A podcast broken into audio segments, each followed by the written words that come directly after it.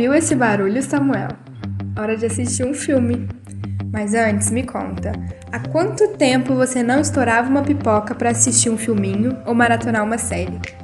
Ou então, tenta lembrar a última vez que você e sua família jogaram um jogo de tabuleiro. Ou sei lá, qual foi a última novela que você assistiu? Nossa, Camila, tinha tanto tempo que eu não fazia nada disso. Mas agora nessa quarentena tô aproveitando para matar a saudade de tudo. E você? Nem fala, tô viciada na novela das nove. Mas pelo que eu tô sabendo, não somos só nós dois que estamos revivendo isso. Ouvi falar que tá todo mundo consumindo muita coisa diferente. Você aí, que está nos ouvindo do outro lado. O que anda aprontando? Eu sou Samuel Reis. E eu sou Camila Banhato. Chega mais porque o Prodcast já vai começar.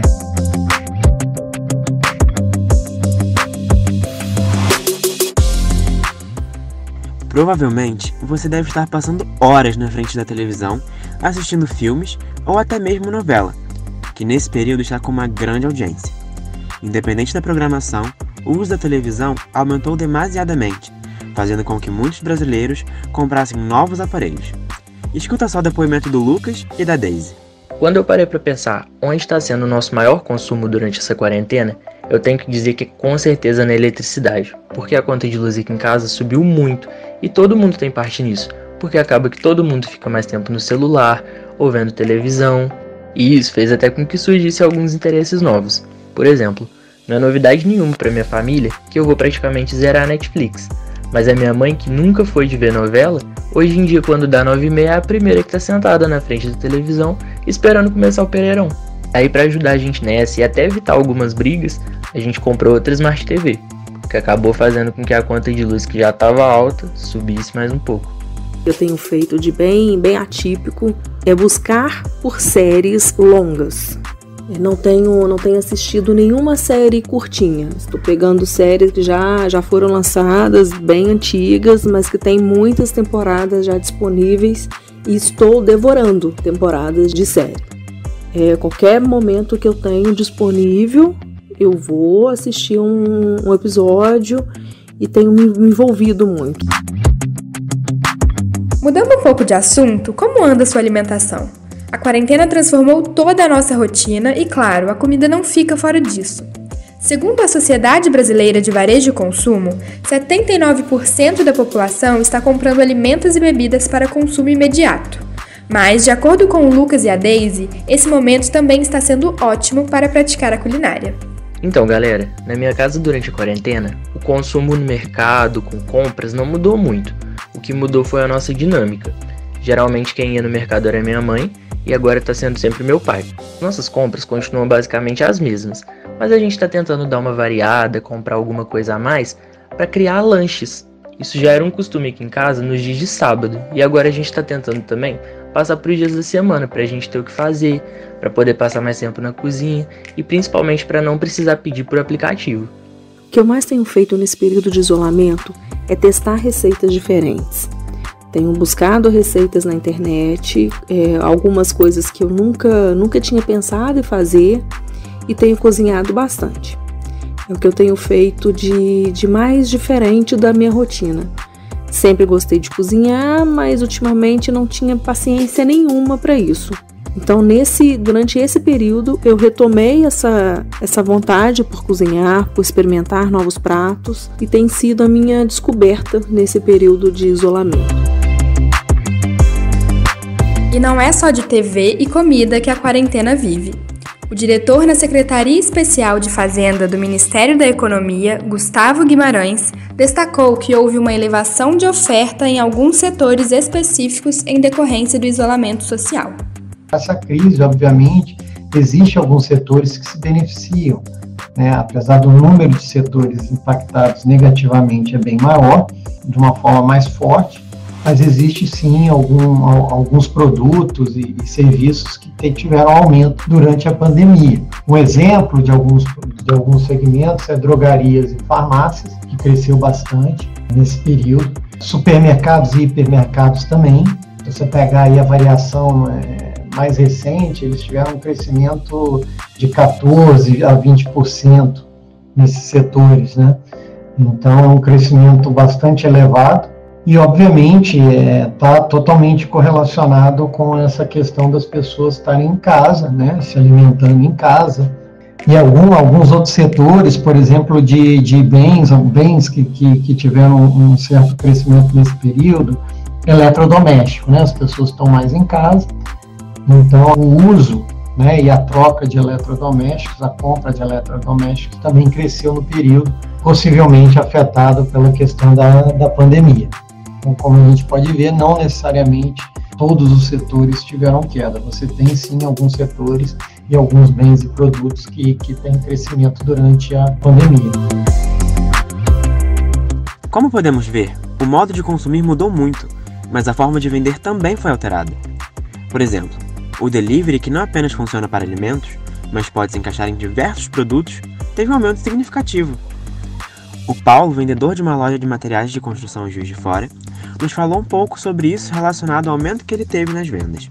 Houve um aumento nos pedidos, sim, nas vendas. Desde o mês passado, mês retrasado, a gente tem vendido um pouco mais do que o normal. Creio eu que deve ser por conta, com certeza, da pandemia.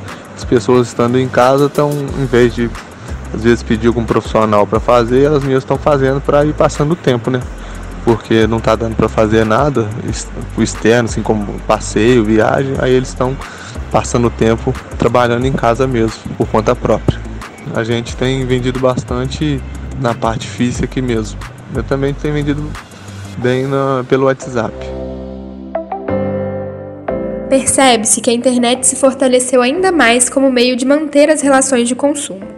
Ainda segundo a SBVC, 60% das pessoas compraram online durante a quarentena. Dona Gal é a prova viva disso. Mesmo não sendo tão adepta das compras pela internet, ela se aventurou nessa prática durante a quarentena, mas confessou estar sentindo falta do contato físico. Bem, o meu novo hábito que eu adquiri agora foi comprar coisas pela internet. Antes eu não teria coragem de chegar e, e comprar as coisas pela internet. Primeiro que eu gostava de tocar nas coisas. Gostava de ver as coisas, igual as tintas. comprei tinta pela internet. Mas eu jamais pensei de fazer isso, que eu gosto de olhar as cores, gosto de tocar nas coisas, igualzinho compra, compra que eu fiz ali no mercado. Eu jamais pensei em fazer isso, porque eu gosto de ver, separar os legumes, ver a carne, como é que é que eles trabalham ali cortando a carne, preço dos alimentos, do arroz, do feijão, do açúcar. Então eu jamais pensei, eu, eu gosto de comprar as coisas mais baratas, mas que tem assim uma qualidade boa. E agora não, agora eu ligo lá no WhatsApp, já peço lá e nem sei o que eles vão mandar, mas até agora tá tudo certinho. E outra coisa, roupa. Eu jamais pensei em comprar roupa pela internet, que eu não sei se vai servir, se não vai, né? Então eu acabei adquirindo esses hábitos e eu tô gostando. O consumo pós-pandemia, eu espero que volte ao normal. Porque, se bem que eu já estou um pouquinho acostumada, né, de comprar as coisas pela internet. Mas eu gosto de, de sair, eu gosto de comprar, eu gosto de ver as coisas. Eu gosto de contato com as pessoas né? E eu sou uma pessoa que converso muito. Então eu chego numa loja para comprar alguma coisa, eu já faço amizade ali. Então eu já gosto do contato físico com as pessoas. Por isso que eu espero, se Deus quiser, que volte ao normal. Porque a internet é bom da gente comprar, mas é uma coisa assim solitária. E depois da pandemia e do isolamento social, será que assim como a dona Gal deseja, tudo vai voltar ao normal? Ou as relações de consumo sofrerão expressivas alterações? É bem possível que mesmo né, após a descoberta de uma vacina ou de um tratamento eficiente para a doença, é, o mundo ele, ele deve ser bem diferente e, e é, no pós-Covid. Né? É, muitas empresas, eu acredito que o próprio mercado de trabalho vai mudar. Aquelas empresas que têm a capacidade, por exemplo, de fazer homework, elas vão fazer. Esse já era um movimento que vinha crescendo por conta da tecnologia, mas ele foi acentuado e talvez é, é acelerado de uma forma bastante forte. Então, o que nós vamos ver no pós-pandemia é, é, seja uma oferta de trabalho diferente, né, com esse trabalho à distância, o uso de tecnologia é, é para reuniões, viagens de trabalho também devem se reduzir. Né? Você vai usar um, uma possibilidade de, né, de reuniões virtuais, que já vinha acontecendo, como eu disse, mas vai se intensificar bastante. Né? O fornecimento de, de, de equipamento, de softwares para os funcionários das empresas trabalharem de casa, que já está acontecendo agora. Então, assim, todo esse investimento em tecnologia, ele deve ser aproveitado no momento é, seguinte do pós-pandemia para manter esses mercados. O próprio hábito de consumo, né? Você imagina a quantidade de consumidores hoje que, que nunca usaram a internet, por exemplo, para fazer compras e agora não tem muita opção. Então, assim, você também cria é, um hábito de consumo diferente.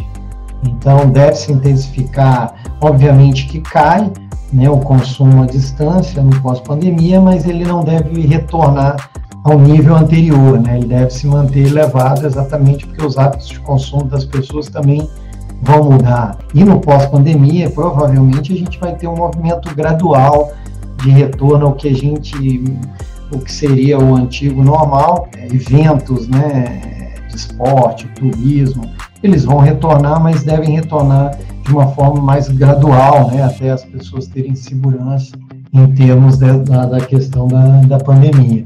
Então, realmente, deve o comportamento ele deve ser um, um mix do que a gente conhecia antes com um pouco do que a gente está vivendo nessa pandemia.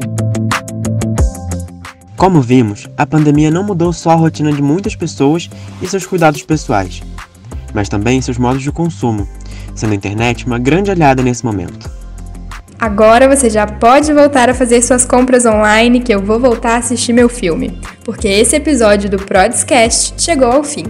Ah, e não perca os próximos episódios, ainda tem muita coisa pra gente conversar. Tchau!